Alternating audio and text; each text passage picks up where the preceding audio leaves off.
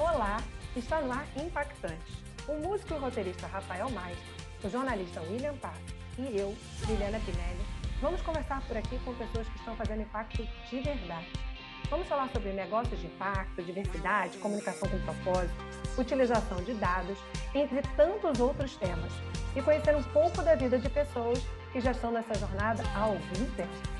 E a impactante de hoje é Babi Bono, que é jornalista, publicitária e especialista em marketing digital, que em 2019 viajou 100 dias pelas principais capitais do mundo, estudando e pesquisando modelos de negócio em conteúdos e comunicação, e visitou mais de 20 empresas e startups. Babi, seja muito bem-vinda. Vou começar com uma pergunta direta.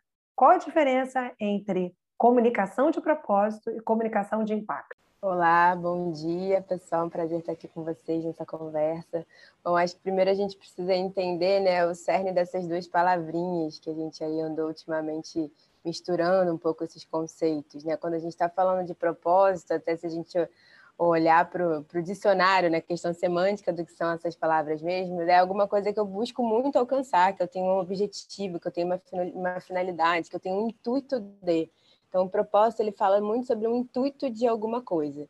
E quando a gente está falando de impacto, a gente está falando daquilo que está dentro, que está fixo, que faz parte, né, que já foi construído.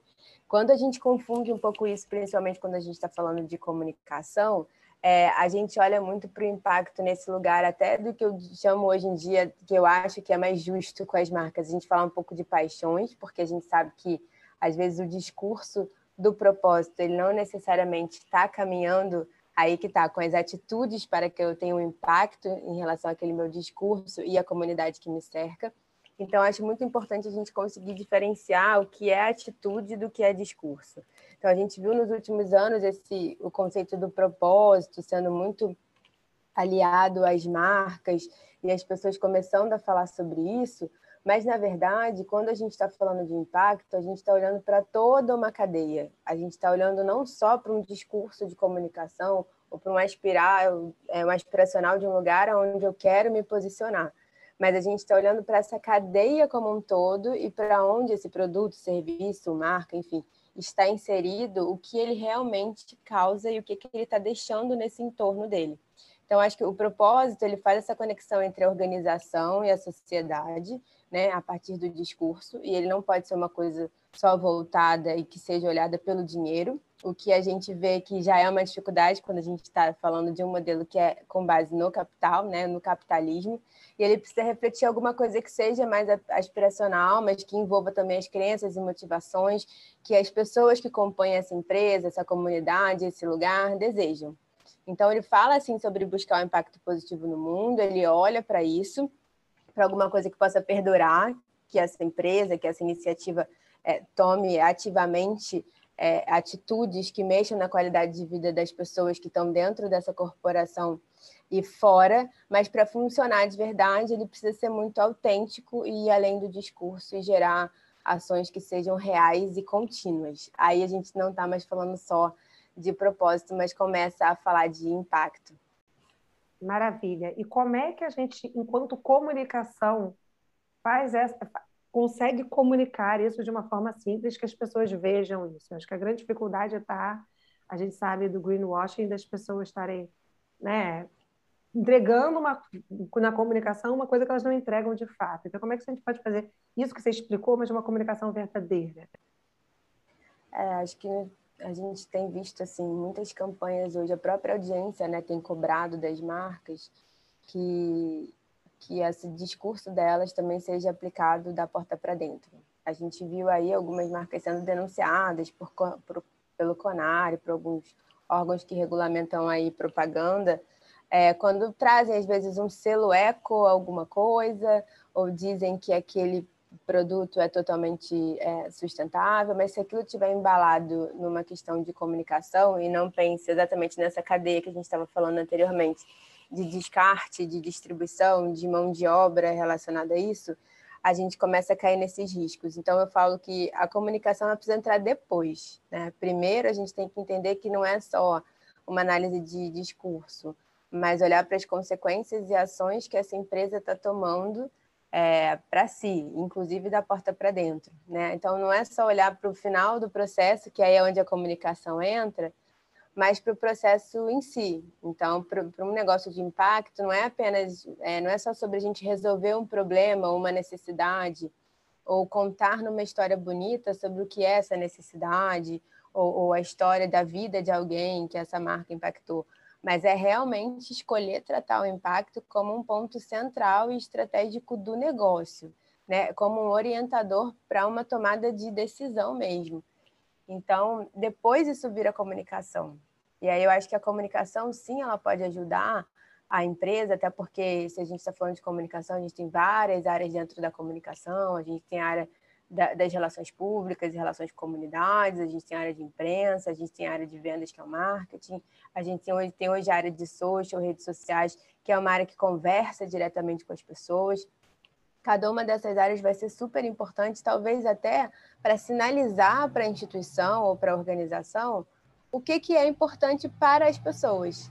Né? E a partir disso traçar assim uma, uma estratégia que seja de diálogo, mas que também seja de atitude dentro de casa. Mas a comunicação ela não tem que começar necessariamente esse processo. Né? A gente não, não é sobre começar uma história bonita ou uma história que as pessoas queiram ouvir mas é sobre criar primeiro algo prático, né? E aí a comunicação vai refletir esse processo é, pessoal e interno dessa empresa em formato de, de narrativa.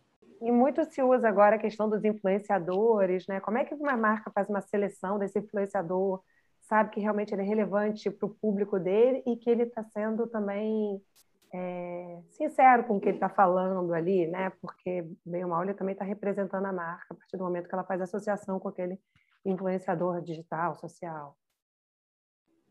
É, a gente veio discutindo essa questão do marketing de influência porque a gente também ficou perpetuando uma lógica da propaganda para os indivíduos, que era a lógica do número, né? Olhando para essas pessoas como mídia. Então a gente chamava e aí a gente foi criando, a gente foi criando monstrinhos nessa coisa da influência que eram pessoas que têm milhões de seguidores, mas que não necessariamente estão entregando alguma coisa de útil nos conteúdos que elas estão gerando. Pelo contrário, né? A gente tem um monte de discussões aí sobre como que isso está impactando. Vou falar aqui pelo lado feminino. É, a indústria da beleza, da plástica, a dismorfia dos filtros e tudo isso, porque são vidas reais, né, que algumas blogueiras ou, enfim, influenciadoras estavam levando, e a gente tem meninas jovens, e não só isso, acompanhando e desejando um estilo de vida cheio de, cheio de filtros, né? Totalmente maquiado. E a gente vem de uma era que a gente falou tanto do Photoshop, mas a gente não consegue fazer mais uma story sem colocar um filtro. E isso foi muito, é, obviamente, promovido pela escolha das próprias marcas. É onde essas marcas estavam botando dinheiro quando elas estavam escolhendo essas pessoas. E hoje a gente está vivendo um novo momento desse marketing de influência, que é exatamente o questionamento de que influência é essa, né? E as pessoas também cobrando desses influenciadores, das pessoas que têm lá seus milhões de seguidores, que use esse espaço, que é espaço de mídia, né? Que é, acabou sendo um espaço de comunicação.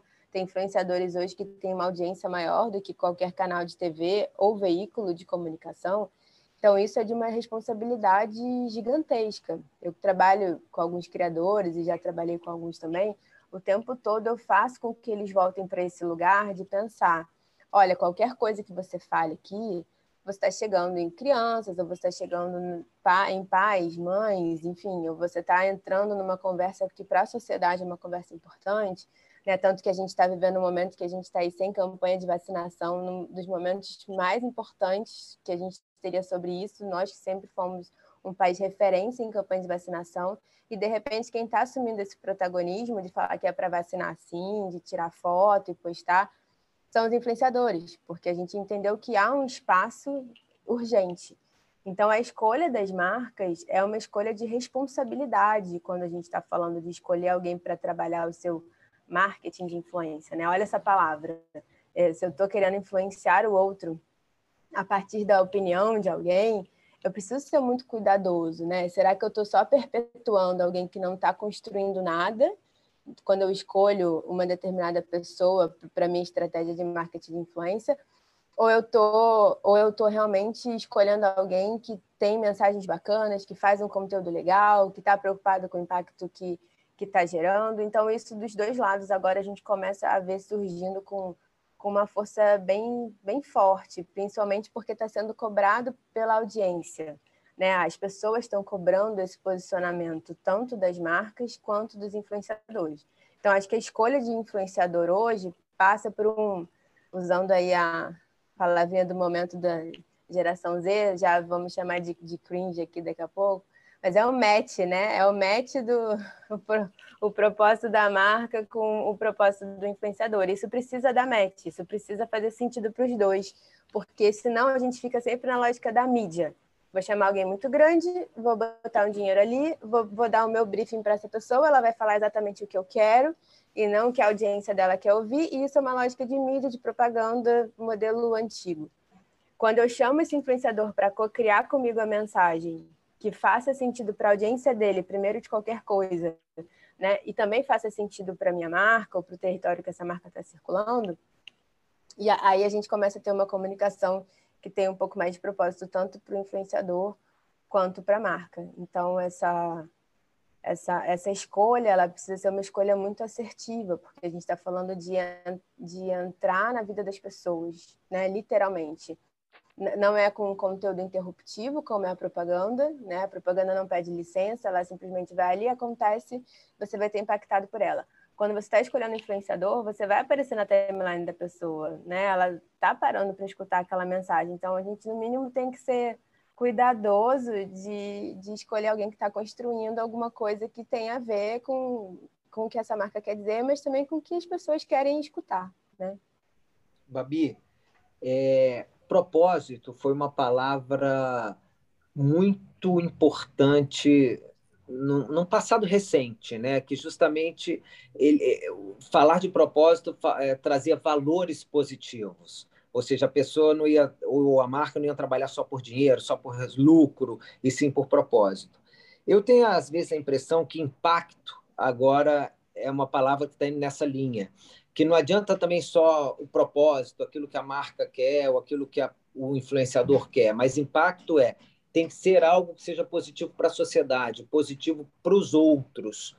Nesse sentido, impacto seria uma evolução do propósito? É, eu não sei te dizer se é uma evolução, né? Mas eu acho que ele vai passar, a gente vai passar a perceber que não tem como a gente ter propósito se a gente não estiver falando de impacto. Né? Eu acho que senão a gente fica só no discurso, isso que a gente está conversando, a gente fica só numa narrativa e a gente não fica numa atitude. Eu acho que as marcas já começaram a entender algumas, né? é, é, qual é o meu. Eu, enfim, eu aprendi isso com um amigo e eu costumo reproduzir agora o Dani Conte, ele fala qual é o permission to play dessa marca, o que ela pode realmente falar. É a partir, o que, que é legítimo. E aí isso só vai ser legítimo se o impacto for verdadeiro, se o impacto realmente estiver acontecendo. É claro que esse conceito do impacto é, ele é muito diverso, né? Porque se a gente para para pensar, e tem muitas discussões, e aí eu não vou entrar numa discussão acadêmica aqui, a gente está falando de comunicação, mas tem muitas discussões até na, na academia sobre essa questão do impacto que passam por. É, o Yunus, por exemplo, ele defende negócio social como algo que você precisa retornar todo o lucro para aquela companhia. Ele, ele cunhou esse termo né, de, de, de do, dos negócios de impacto. E depois a gente tem algumas frentes capitalistas que falam, não, peraí, mas esse lucro também precisa ser, sub...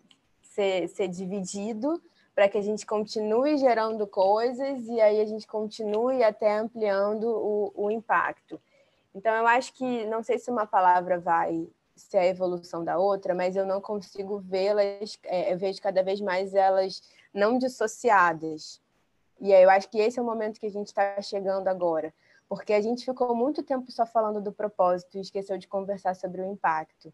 E agora a gente está começando a ser cobrado, né? Por um, por, tá bom, mas que propósito é esse, né? Será que uma, uma marca, por exemplo, que vende é, papel higiênico, É muito bonito ela fazer um puta conteúdo de branded content sobre saneamento básico. E será que ela atua realmente nessa questão do saneamento? Né? Então, eu acho que a gente vai começar a ver que isso vai fazer parte do dia a dia das empresas. A gente vai ter a comunicação chegando para contar essas boas histórias, mas esses projetos, antes dessas, dessas histórias nascerem, eles vão precisar estar acontecendo de verdade, para que daí eles virem é, um propósito a ser comunicado. Eu não sei se eu fui, fui clara nesse sentido. Foi, e eu sei que no papel, no seu papel, Babi, pode ser um pouco, sei lá, se for desconfortável, você diz, porque você é uma profissional de comunicação e uma mulher que abriu muitas fronteiras nas grandes marcas para esse tipo de debate e para que esse debate virasse realidade, virasse ação das marcas, né? E eu, eu te pediria para não citar exemplos, mas citar, você citou o papel higiênico e aquela a empresa de papel higiênico que fala de saneamento básico, ela fala e atua para melhorar o saneamento básico ou fala do saneamento básico só como um discurso de comunicação e narrativa para ela parecer que tem propósito e olha, mas enquanto não está tanto resolvido, né, tem o papel higiênico. É, se tem marcas que já estão atuando com impacto, porque isso também é uma discussão que acaba indo para a academia, se as empresas têm que cuidar de impacto, será que o impacto não tinha que ser cuidado só pelo governo e com os impostos que as empresas já pagam? Tem diversas discussões nesse sentido. Para a gente tentar ir para a prática, você citaria despretensiosamente algumas empresas que estão ou grandes ou pequenas ou médias, que estão juntando propósito com impacto real, melhoria de vida das pessoas, da sociedade, das cidades, melhoria ambiental, social ou financeira? É, William, acho que você tocou num ponto que é super delicado mesmo, porque quando a gente está falando de grandes empresas, né, eu acho que quando a gente está falando de empresas menores, sim, consigo citar algumas, né, até porque eu estou próxima também de, de alguns os projetos do Sebrae, então eu vejo que alguns negócios pequenos hoje eles já nascem até orientados para é, terem suas estruturas de impacto em toda a cadeia. Tem um conceito também que fala, que fala sobre as direct brands, é, digital native brands, que são as marcas que já nasceram com um pensamento digital e que elas já olham para toda a cadeia e o processo delas, e aí a gente está falando de cadeia mesmo, distribuição, a venda, o fornecedor, ou como aquilo vai chegar na casa das pessoas, de uma forma completamente diferente do que as grandes empresas faziam antigamente. Mas quando a gente está falando de grandes corporações, que têm aí 30, 40, 50, 70 anos ou mais, é, a gente vê que se abraça muito termos, né? Tipo, marketing de gentileza, marketing de valor compartilhado, marketing do bem, que no fim das contas tem o marketing junto dessas palavras. E o marketing ele é sobre venda. E aí, para a gente mexer na questão estrutural do, do, impacto de alguns setores e de alguns negócios, a gente precisa fazer um mergulho muito mais profundo. Vou dar um exemplo de uma marca grande que eu estou sempre de olho no que ela está fazendo, que é a Patagônia.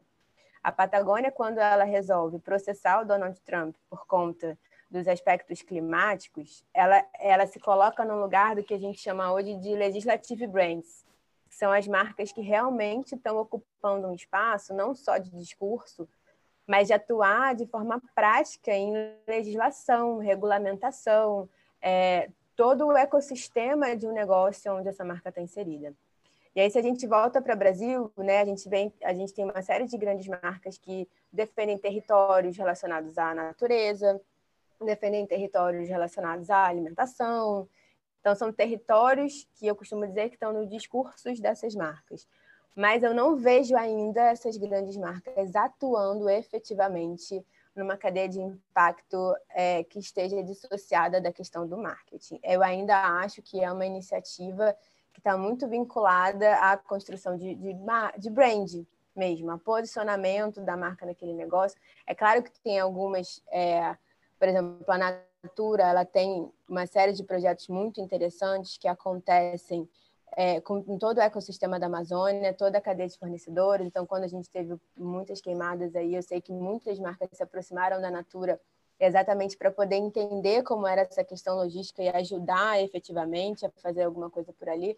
Mas, ao mesmo tempo, é, tem toda uma reflexão, e, por exemplo, eu acompanho muito pessoas que fazem cosméticos naturais né? Pessoas que trabalham hoje com, com cosméticos naturais. tem toda uma discussão de legislação, de regulamentação desses cosméticos naturais, das pessoas que estão vivendo disso. É, e aí eu vejo assim, poxa, o poder que uma marca tão grande de cosméticos, um grupo hoje que é, né, o Grupo Natura, o Grupo Avon, tem, por que não estimular que esses pequenos também possam fazer suas movimentações? Né? Então, o que acontece é que numa série de frentes que a gente tem, é, é, de, de setores que a gente tem, eles acabam pressionando por leis que inviabilizam que os menores consigam sobreviver.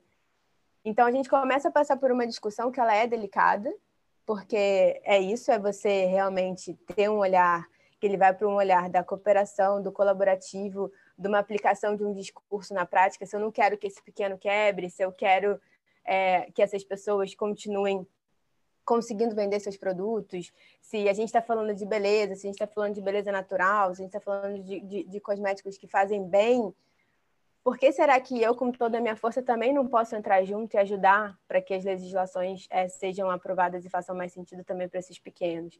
Hoje mesmo eu vi um pessoal que é do interior de São Paulo, que trabalha com queijos, eles têm mais ou menos 60 mil seguidores, a produção deles é de dois queijos por dia, e eles foram denunciados. E enfim e chegaram lá e destruíram tudo deles. E eu fico pensando assim poxa será que nessas horas é, cadê a indústria alimentícia sabe? Cadê a, a, as marcas que fazem campanhas super bacanas de laticínio?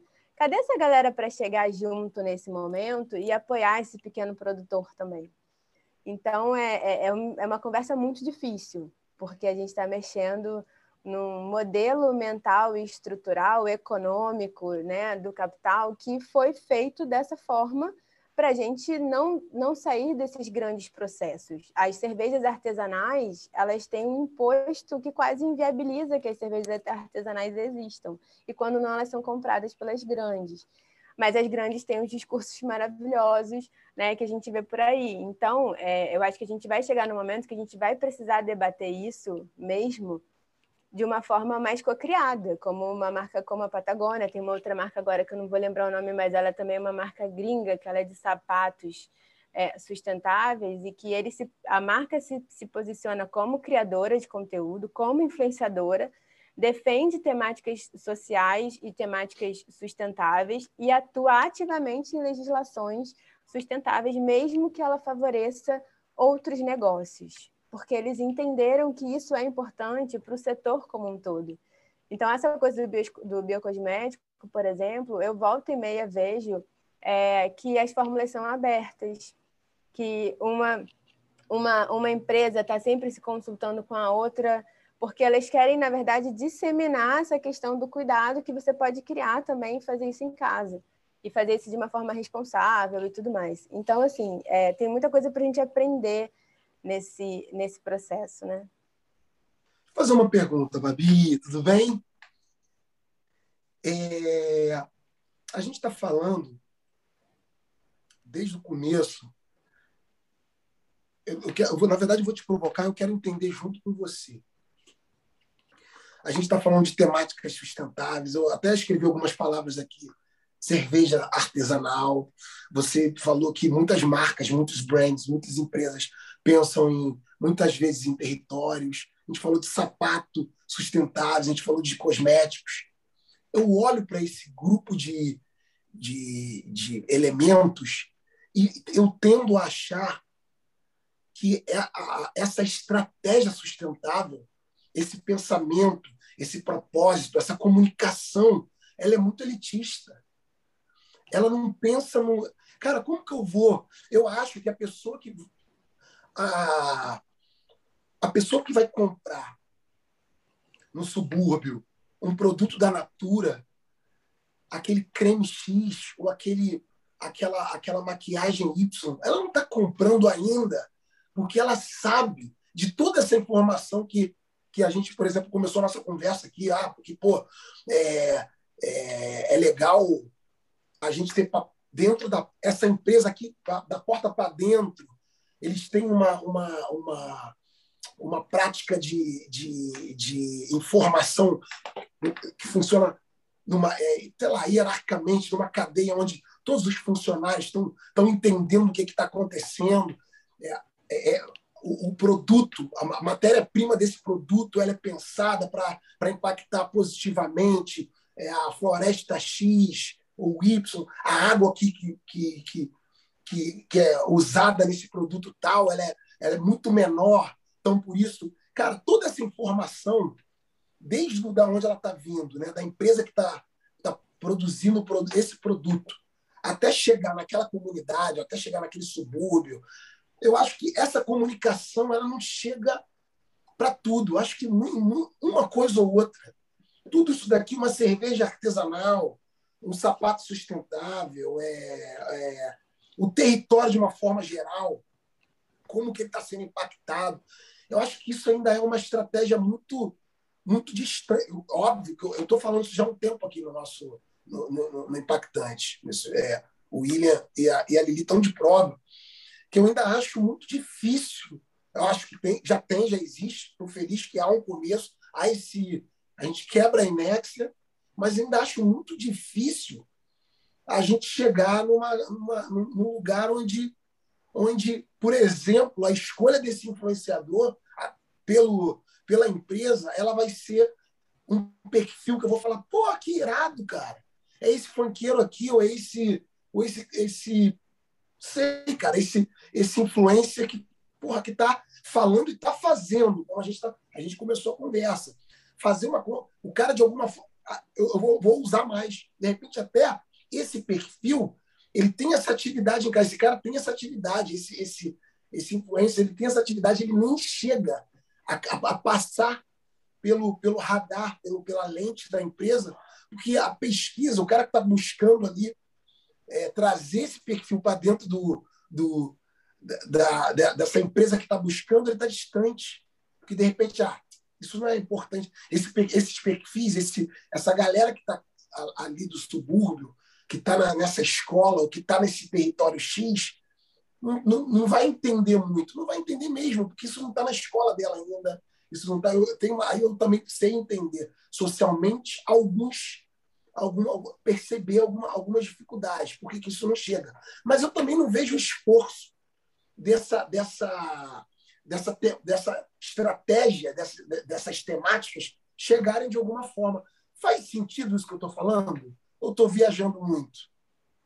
Não, faz muito sentido, né? que a gente tem ainda um discurso, ele é elitizado em muitos aspectos, né? Ele é elitizado, ele, ele é classista, é, enfim, eu acho que o que você está trazendo, a gente são vários pontos aí que você trouxe. Eu vou tentar me situar aqui em alguns deles, até nesse, nessa questão da influência que você fez esse link de novo. Por exemplo, a gente tem um amigo em comum, né, que é o Babu. Eu estava trabalhando com o Babu até, até pouquinho tempo, fiquei um ano e meio com ele. E a gente sempre conversava muito sobre isso. Ele falava assim: eu vou criar, agora que eu já tenho, sei lá, quantos milhões de seguidores, eu vou botar um estúdio aqui na minha casa e eu vou dar voz para essa molecada que não que as gravadoras não estão vendo ou que as marcas não estão vendo, mas que as marcas podem conhecer é, essa molecada do trap, do rap, a partir de mim. E a gente desenhou um projeto do selo da de música dele, o Paisão Records, é, que é exatamente para mostrar o trabalho de uma garotada que não aparece. Ao mesmo tempo, a gente rodou no mercado essa apresentação. E foram pouquíssimas as marcas que chegaram junto para valer nessa história. Então a gente vê, mas as marcas querem o Babu, mas as marcas querem o Babu falando o que elas querem dizer. Mas quando o Babu vai e monta esse projeto e fala assim, ó, oh, agora eu preciso que vocês cheguem aqui, junto disso, porque agora a gente está chegando na vida do fulaninho, que tem 20 anos, do outro que é do alemão, do outro que é da Rocinha, é, do outro que é aqui do Vidigal, e é uma, uma garotada que tem talento. É, as gravadoras poderiam estar, de repente, fazendo um curso de, de formação para essa galera, é, e é muito mais difícil a gente conseguir. Então, assim, a gente, é, vou dar um outro exemplo, a gente pensou uma vez num projeto de educação financeira para jovens periféricos né? E algumas marcas de banco, algumas, enfim, algumas marcas de aplicativos financeiros, eram marcas que gostavam do Babu também, que volta e meia estavam conversando com ele. Mas, de novo, passava por um lugar que era o discurso que a marca queria. E a série poder conscientizar a galera né? De saber cuidar do seu dinheiro, de, de saber lidar com o seu dinheiro. Não, não saiu. Então, eu acho que tem, e como o Babu, tem um monte de influenciador que está fazendo projeto, que aí sim chega de uma forma não elitizada em quem precisa chegar, porque está falando a linguagem que a sua comunidade precisa ouvir, com projetos incríveis. E chega para essas marcas, para que essas marcas apoiem esses projetos. Mas aí a gente esbarra naquilo lá do começo da nossa conversa. A marca ainda quer falar muito dela mesma. Então, a gente cria esse abismo entre o que faz sentido para as pessoas, o que chega nas pessoas, o como chega nas pessoas. Porque se eu estou escolhendo um influenciador como um ponte, é, eu preciso entender que o que esse cara constrói para a comunidade dele tem mais relevância do que eu passar um briefing.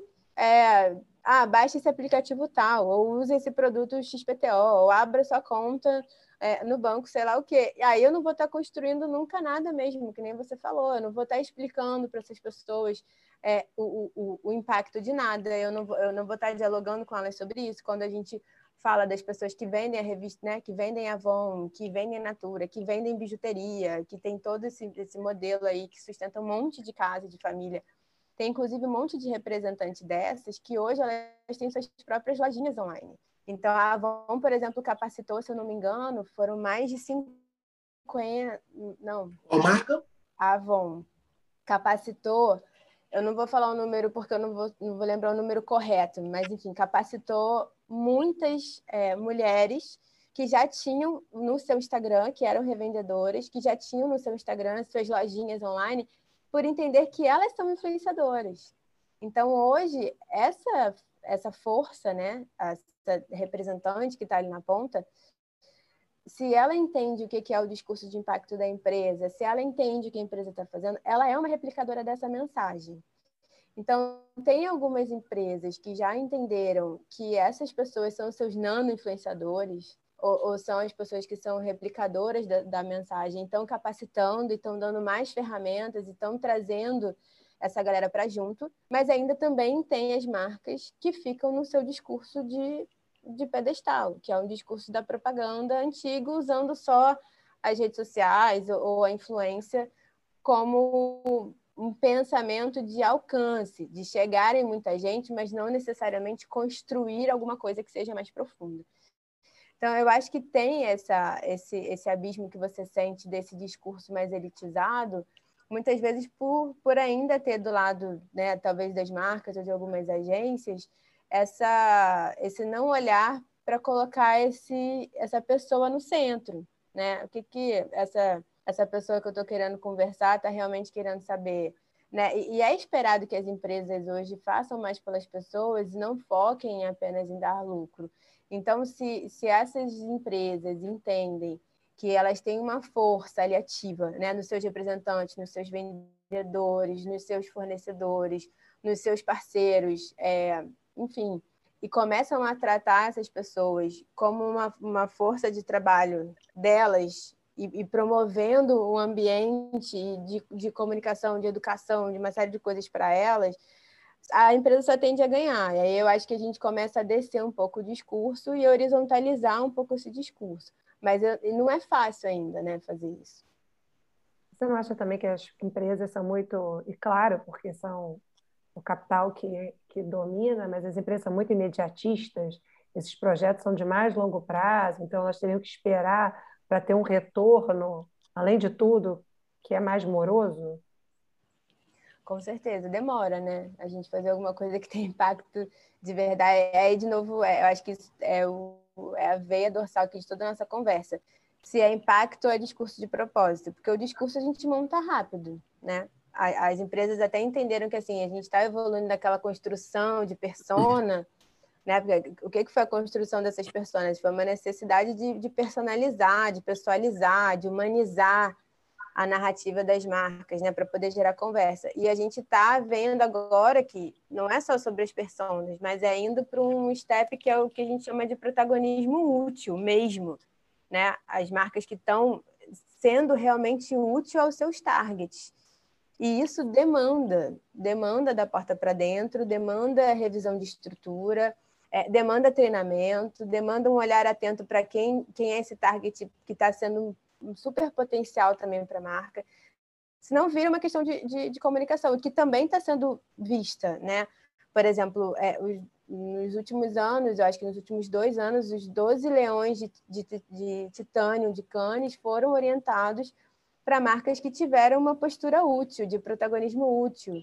O último South by Southwest né, trouxe também super essa temática do protagonismo útil. A gente tem aí o Fórum Econômico Mundial endereçando isso com, com a questão de todas as ODS. Tem um estudo gigantesco da, da Cantor sobre propósito. Então, quando a Cantor monta um estudo gigante só sobre propósito e o impacto disso nas corporações, é porque, olha, esse protagonismo aqui de utilidade, ele está mexendo no ponteiro também de venda. E eu acho que isso também vai ser cada vez mais pressionado por essa geração que está vindo aí, que é uma geração que está questionando é, os consumos e está questionando o que eles querem realmente vestir ou dar publicidade ou dizer que, que, que consomem. Então a gente está vivendo um outro, um outro momento que está sacudindo, né? Desde investimentos até estruturas. Isso dá muito mais trabalho do que um discurso de, de comunicação. Babi, você está com quantos anos de idade?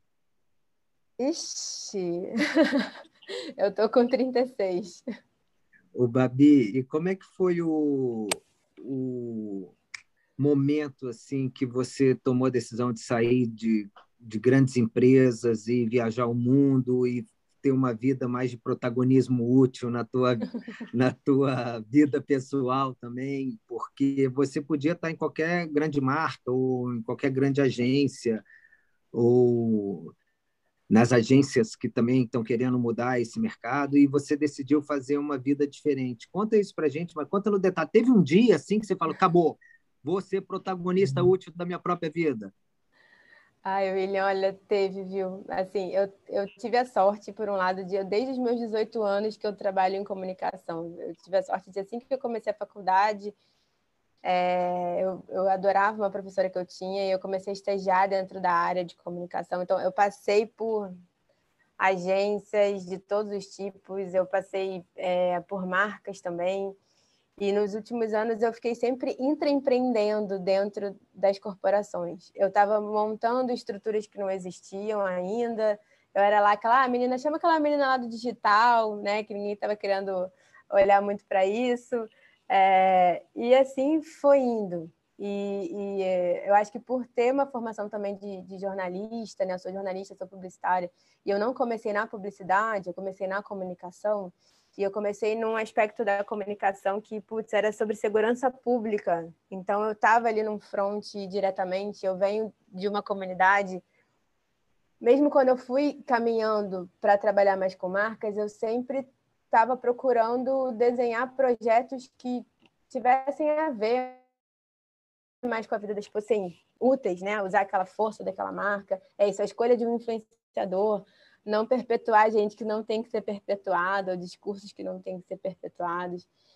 Mas eu comecei a entender, e aí depois de muitos anos, a gente está falando de, sei lá, mais de 16 anos dentro de, de corporações e de grandes agências, eu comecei a entender que eu podia ser mais útil até é, fora, porque a gente é, é, mais difícil você movimentar o Titanic, né, do que você movimentar um, um barquinho é, com um motor ali de, de, de, poucos pés, mas uma lanchinha rápida, você vai movimentar de forma mais fácil e você acessa mais lugares.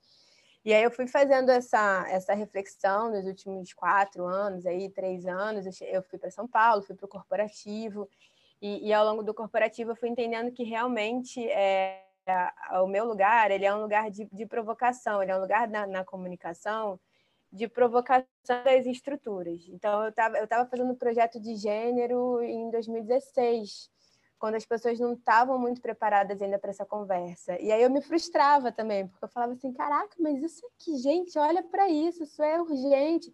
E era um projeto de reinserção de pessoas trans no mercado de trabalho, junto com a AfroReg. E hoje eu vejo que, beleza, 2021 a gente ainda está precisando discutir essas temáticas. Então, é, eu percebi que não dá para também a gente só se antecipar a tudo, porque a corporação ela tem o tempo dela, né? A gente está falando de coisas que são muito mais estruturais, culturais. E quando eu, eu comecei a, a, fazer esse movimento de, de sair, foi um movimento planejado, é, muito estudado, até porque é isso. É, eu não, não, não sou uma pessoa que tenho é, é, infinitos recursos, né, família, etc. Então eu precisava organizar essa transição. Então eu passei alguns anos aí juntando dinheiro, repensando um monte de coisa para conseguir fazer essa transição.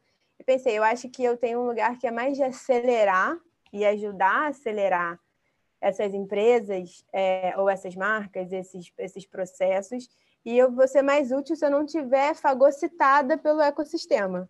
Porque quando a gente está dentro, é isso que acontece. Ou você é expelido, ou você fagocita, porque você fica exausto, você é uma voz né, dentro de um organismo que tem não sei quantas pessoas e tem uma estrutura capitalista montada dentro de um modelo que às vezes é muito difícil de mudar. Quando você está fora, você está sendo alguém que está trazendo um farol para discussões que são importantes é, para essas corporações. Então, eu fui desenhando, e, e a, a, viagem que você falou, eu, eu programei uma viagem exatamente para estudar novos modelos de comunicação. E eu passei 100, 100 dias, é, visitei quase 30 empresas e fui percebendo dentro dessa, dessa passei por quase 10 cidades, vários países, é, que na verdade é o seguinte hoje em dia, a gente está falando e vai falar cada vez mais sobre construção de comunidade. É, isso não é novo, né? A gente, nós somos bichinhos sociais, a gente vive em comunidade desde que a gente se entende por gente, mas com essa coisa da internet, é, a própria pandemia acelerou uma série de, de questões. A gente foi percebendo que a comunicação ela tende a estar num lugar de colocar a gente em discursos que a gente quer ouvir, a gente vai cada vez mais escolher o que a gente quer assistir, escolher o que a gente quer consumir, escolher o que a gente quer comprar a partir das histórias que essas marcas vão gerar. Tem até pesquisas que falam sobre isso, que hoje as pessoas elas estão comprando a partir do conteúdo que uma empresa gera. E para uma empresa gerar conteúdo, ela tem que saber muito bem quem ela é, o que ela quer conversar, o que ela está fazendo. Então, a minha transição de vida e de carreira, ela começou a ser desenhada exatamente para ser alguém que pode ser ponte para essas empresas, para os criadores e para as agências, que eu acho que estão sofrendo também nesse, nesse novo modelo mental, porque a gente não é que a gente está vendo que as coisas estão ruindo, a gente está vendo que elas estão se reorganizando para um mundo que precisa ser mais pautado em valores que não são só valores masculinos, mas em valores femininos, né? Tem uma tem uma é, uma, uma estudiosa que ela, putz, esqueci o nome dela agora, é Simone. Enfim, ela tem uma universidade feminista e ela fala muito sobre a gente conseguir voltar a equilibrar o que são os nossos valores femininos e os nossos valores masculinos. Nós todos, os, todos os indivíduos possuem esses valores femininos e os valores masculinos. E ela fala exatamente como isso afeta, inclusive, os aspectos econômicos. Hoje, as empresas que mais dão lucro no Vale do Silício, por exemplo, são empresas lideradas por mulheres. E aí foram estudar por que, que essas empresas estão dando mais, muito mais resultados, não é pouco resultado, é muito mais resultado porque os valores femininos, como colaboração, cocriação, horizontalidade, estão sendo colocados mais em prática, e é o que o mundo hoje está precisando. Então, assim, eu acho que dentro de uma corporação, é, e aí eu sendo uma mulher jovem, num cargo de liderança, muitas vezes você é fagocitado, você não, você não, não consegue, é, porque aquele ambiente não está preparado para receber. Mas se a gente está fora, a gente consegue trazer uma luz. Então, eu comecei a desenhar um processo, enfim, depois dessa, dessa viagem, enfim, isso tem faz um ano e meio que eu estou agora, digamos assim, empreendendo nessas narrativas de, de, de conteúdo e comunicação entre criadores, marcas, para quem quer construir narrativas que tenham mais impacto e mais, mais propósito, ou ajudando a, a fazer mesas, seminários, workshops, onde a gente faz exatamente esse processo de facilitação para que, que a marca, a empresa, ou para um, nascer um determinado projeto, que ele nasça já é, é, envolvendo a sua comunidade, escolhendo os influenciadores mais bacanas, pensando numa narrativa que as pessoas queiram ouvir.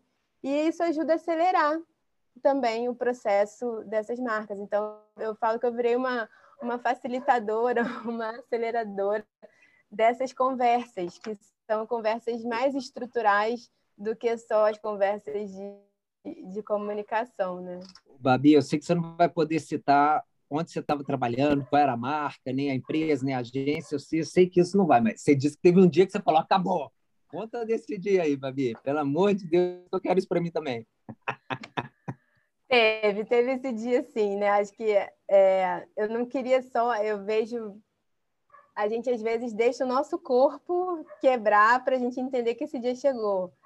E eu falo que eu não sabia o que, que era burnout. Eu não, eu, não, eu não sabia o que, que era. Eu sou uma pessoa que trabalha desde muito cedo. Eu comecei a trabalhar com, com 15 anos e com 18 eu já estava trabalhando dentro da minha área. Então eu sempre fui aquela pessoa do não, sem mimimi bora lá, né? Sem tempo, irmão. Acho que o Mike vai entender. E a gente que vem do, do subúrbio, que vem de uma favela, você não tem tempo para depressão, não. É, vamos nessa. E, isso, durante muito tempo, me fez ser um trator comigo, com algumas pessoas é, à minha volta, até eu começar a entender que eu tenho uma conta que está errada. Mas eu sempre fui aquela pessoa do aguentar. Vou aguentar. E teve um dia que isso não deu mais. E, e não deu mais porque estava exatamente pegando nesse, nos meus valores, né? nos meus valores assim, é, humanos, de entender de, desde peito com jornadas de trabalho, sororidade com, com pessoas, com outras mulheres que, que, que trabalhavam comigo, é, estilo de, de, de liderança. E aí aquilo foi pegando, foi pegando, e um dia o corpo deu ruim total, assim, eu, foi, foi pane no sistema. E eu falei, é, eu acho que eu, eu preciso voltar é, 10 casas aqui e, e, não dá mais. Eu acho que a gente precisa estar tá atento aí aos, aos, nossos sinais. E aí eu fui entender o que, que era burnout, o que, que era isso, o que, que era aquilo. E fui, fui percebendo que a gente não precisa chegar nesse momento para restartar algumas coisas. Eu acho que tudo isso que a gente falou e conversou aqui hoje é muito estrutural sobre um modelo que a gente aprendeu desde criancinha que tinha que ser assim, mas não precisa ser assim. E hoje eu converso com muitas amigas e pessoas da indústria de comunicação e que estão sofrendo pra caramba, né? Eu falo que a gente tem, infelizmente, a péssimo, o péssimo hábito de construir discursos lindos para o mundo que a gente não aplica. O publicitário faz muito isso, né? Então a gente começou aí, início de pandemia, uma galera falando de novo normal, isso e aquilo. Eu falei, gente, novo normal é passar 12 horas em frente do Zoom, né? A gente está falando de menos consumo, a gente está falando de um monte de coisa, e aí você, eu vejo as pessoas só conseguem é, pedir comida, não conseguem fazer nenhum almoço.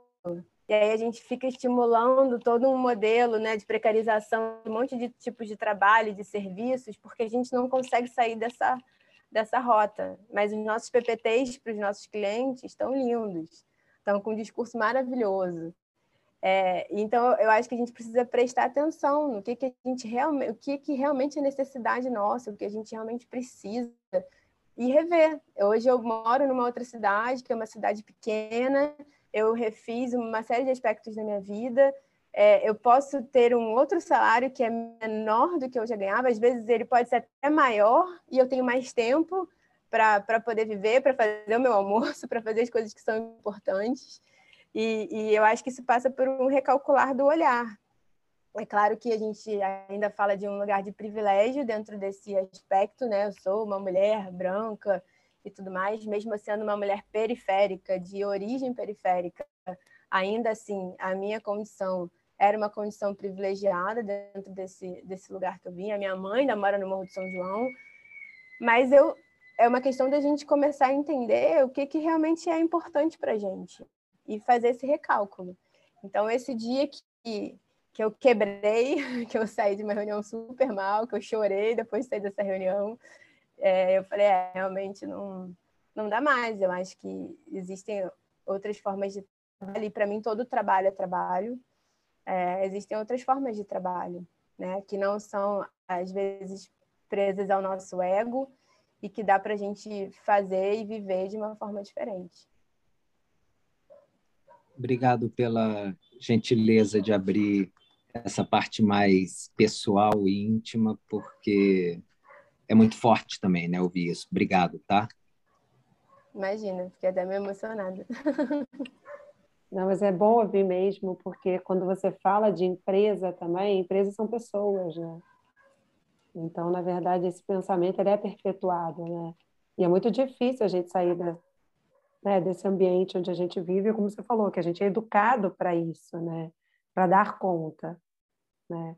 Eu sei que aqui não é autoajuda, mas que conselho que você daria para alguém que está te ouvindo? Porque eu acho que isso é importante, que está nessa, né, nessa vida que 20 horas por dia e, e o que, que você acha que uma pessoa dessa pode é, tentar é, mudar a vida dela é, aos poucos? Como é que você. O que você diria para uma pessoa dessa que está desesperada? Porque tem um monte de gente nessa situação. Assim, a gente já passou por isso, a gente sabe. 20 horas de trabalho por dia, é isso que você falou, vendendo uma coisa que você não acredita entregando uma coisa, tendo uma vida totalmente é, não compatível com aquilo ali. É, não sei se autoajuda não, mas assim, só porque a história é tão, a sua história é tão potente assim para, né, exemplificar isso, que eu acho que é bacana as pessoas ouvirem, as pessoas querem ouvir essas transições também, né, essas mudanças. O que você diria para uma pessoa que está passando por isso agora? É, Lili, eu acho que primeiro de tudo, quando a gente está muito dentro, a gente não enxerga. Eu falo que relacionamento abusivo é uma coisa que você pode viver numa amizade com seu cônjuge ou no trabalho quando você vê, você tá. Muita gente está vivendo uma relação super abusiva com o trabalho. E aí a autoestima está lá no pé, você acha que você não consegue outro lugar, você acha que você não vai conseguir outra coisa, você acha que você nem é tão boa assim. E aí você começa a colocar um monte de empecilhos. Então, primeiro de tudo é se der para respirar, né, desse olho do furacão aí e procurar alguma ajuda assim de conversar mesmo com algumas pessoas eu sou muito adepta do, do papel. É, eu escrevi muito até tomar algumas decisões de ponderar mesmo, assim, ó, o que eu tenho aqui, o que eu gosto de ter, o que eu não abro mão na minha vida, o que eu já conquistei que eu não quero abrir mão. É, que, né, isso passa por estilo de vida. Ah, eu quero viajar uma vez no ano? Tá bom, quero viajar. É, não, eu preciso, sei lá, pagar o plano de saúde da minha mãe é, que isso é uma coisa importante, ou tem gente que não consegue. Enfim, quais são as, as suas prioridades? Fazer conta mesmo, é, entender né, de onde você parte. Então, assim, qual é o seu mínimo viável para não ficar no perrengue e começar a mapear outras possibilidades. Existem outras empresas, existem outros negócios. É, mapear as suas potências também, o que você gosta, né? É, o que você gosta de fazer. E aí o que você gosta de fazer é no detalhe. Putz, eu gosto de dançar, eu gosto de, sei lá, eu gosto de escrever, eu gosto de. Porque, por exemplo, eu, eu vi, quando eu comecei a deprimir mesmo, que eu estava me afastando das coisas que eu mais amava. Porque às vezes é isso, você pode estar num trabalho que não é. E a gente romantizou muito, acho que essa geração millennial romantizou muito essa história do trabalho. E o trabalho é trabalho, e ele vai ter coisas ruins, e você vai. Mas se ele estiver proporcionando o seu momento de dançar, é, a comida que está em casa, um curso para o seu filho, ele já está fazendo sentido. E saber dosar bem essas coisas, né? Então, é, eu, quando eu vi que eu não estava nem tendo tempo mais para os meus ensaios do, do, do, do, bloco, né, que eu, que eu toco, eu falei, putz, eu estou me afastando de mim, né? A gente começa a se afastar da gente. Então, colocar no papel mesmo o que é importante para você, né? O que é importante para você, quais são os seus custos fixos, é, quais são as suas responsabilidades e quais são as suas potências. E aí, quando você olha para as suas potências, você começa a procurar outros lugares e outras conexões, até com pessoas que podem te ajudar e você começa a perceber que tem outros lugares também. E aí é começar a aplicar. Eu acho que a questão da rede, da, do network, da, da conversa com outras pessoas é super importante. E quando a gente está falando de uma galera é, que não tem tanto acesso, isso realmente é uma questão, porque a rede, eu falo, a rede foi a coisa que fez eu, que eu conseguisse meu primeiro emprego. É, e o que a galera da periferia não tem é exatamente rede. Então, tudo que você puder fazer para fomentar uma boa rede, relações, né, para que você consiga pedir ajuda quando necessário, é super importante. Então, eu acho que é repensar. Às vezes a gente fica preso a um cargo, a um salário, e aí eu estou falando, aí já volto para pessoas que estão hoje dentro da minha bolha, que são presas, eu falo assim, a gente fica preso até a uma daquilo que a gente acha que é, daquilo que a gente acha que desenvolve, mas no fim do dia não é nosso, é da corporação. E você está preso a uma egotrip do salário, do cargo, e por que, que você talvez precisa daquele salário? Para manter esse ritmo de vida, né? Se eu preciso, se eu tenho um ritmo de vida que eu preciso pedir comida fora todo dia, que, que preciso de gente para tudo, eu não eu preciso de um salário que seja que banque tudo isso. Eu, eu trabalhei na indústria automotiva e uma vez escutei numa palestra uma menina falando assim: "Ah, gente, quem usa carro? Ninguém quer mais saber de carro, ninguém compra mais carro". Eu falei: "Ué, não compra carro quem tem dinheiro para pagar mil reais de fatura de Uber todo mês". Mas quem são essas pessoas que têm esse dinheiro para ficar andando de Uber? Quem mora fora de um centro urbano, que está mais ou menos num raio de um pouco mais de 15, 30 quilômetros, que está pegando metrô cheio, BRT lotado todo dia, vai parcelar em 40 vezes e para ter um carrinho popular, porque é melhor ficar três horas no trânsito dentro do seu carro do que enlatado no transporte público. Então, assim, eu acho que a sua condição, a sua realidade é muito importante, que você tenha noção né, de qual é esse seu lugar antes de fazer qualquer movimento, mas entender que o movimento é possível em qualquer uma dessas camadas, quando a gente começa a entender o que a gente quer para gente e, e como que a gente quer viver. Então, hoje, eu vivo com um terço do que eu já vivi quando eu morava em São Paulo, numa vida que faz mais sentido, né? Mas não, não tenho o cargo mais XPTO, é, o sobrenome de uma empresa, e meu sobrenome é o meu. E eu acho que isso passa por esse processo de autoconhecimento mesmo, né? Talvez por isso seja tão difícil. Muito Obrigadíssimo, Babi. Que a gente se encontre mais e que, que, a, que mais gente consiga refletir, porque não é fazer igual, é refletir saindo um pouquinho, porque quando está dentro, do furacão é difícil mesmo. Beijo, muito obrigado, viu, Babi? Obrigada, muito obrigado, Babi, foi ótimo. Muito, Maravilhoso. Obrigada a vocês, gente. Estamos um beijo, aí, vamos dia. conversando e se ajudando. Um abraço. Um abraço, beijinho. Tchau, tchau, um abraço.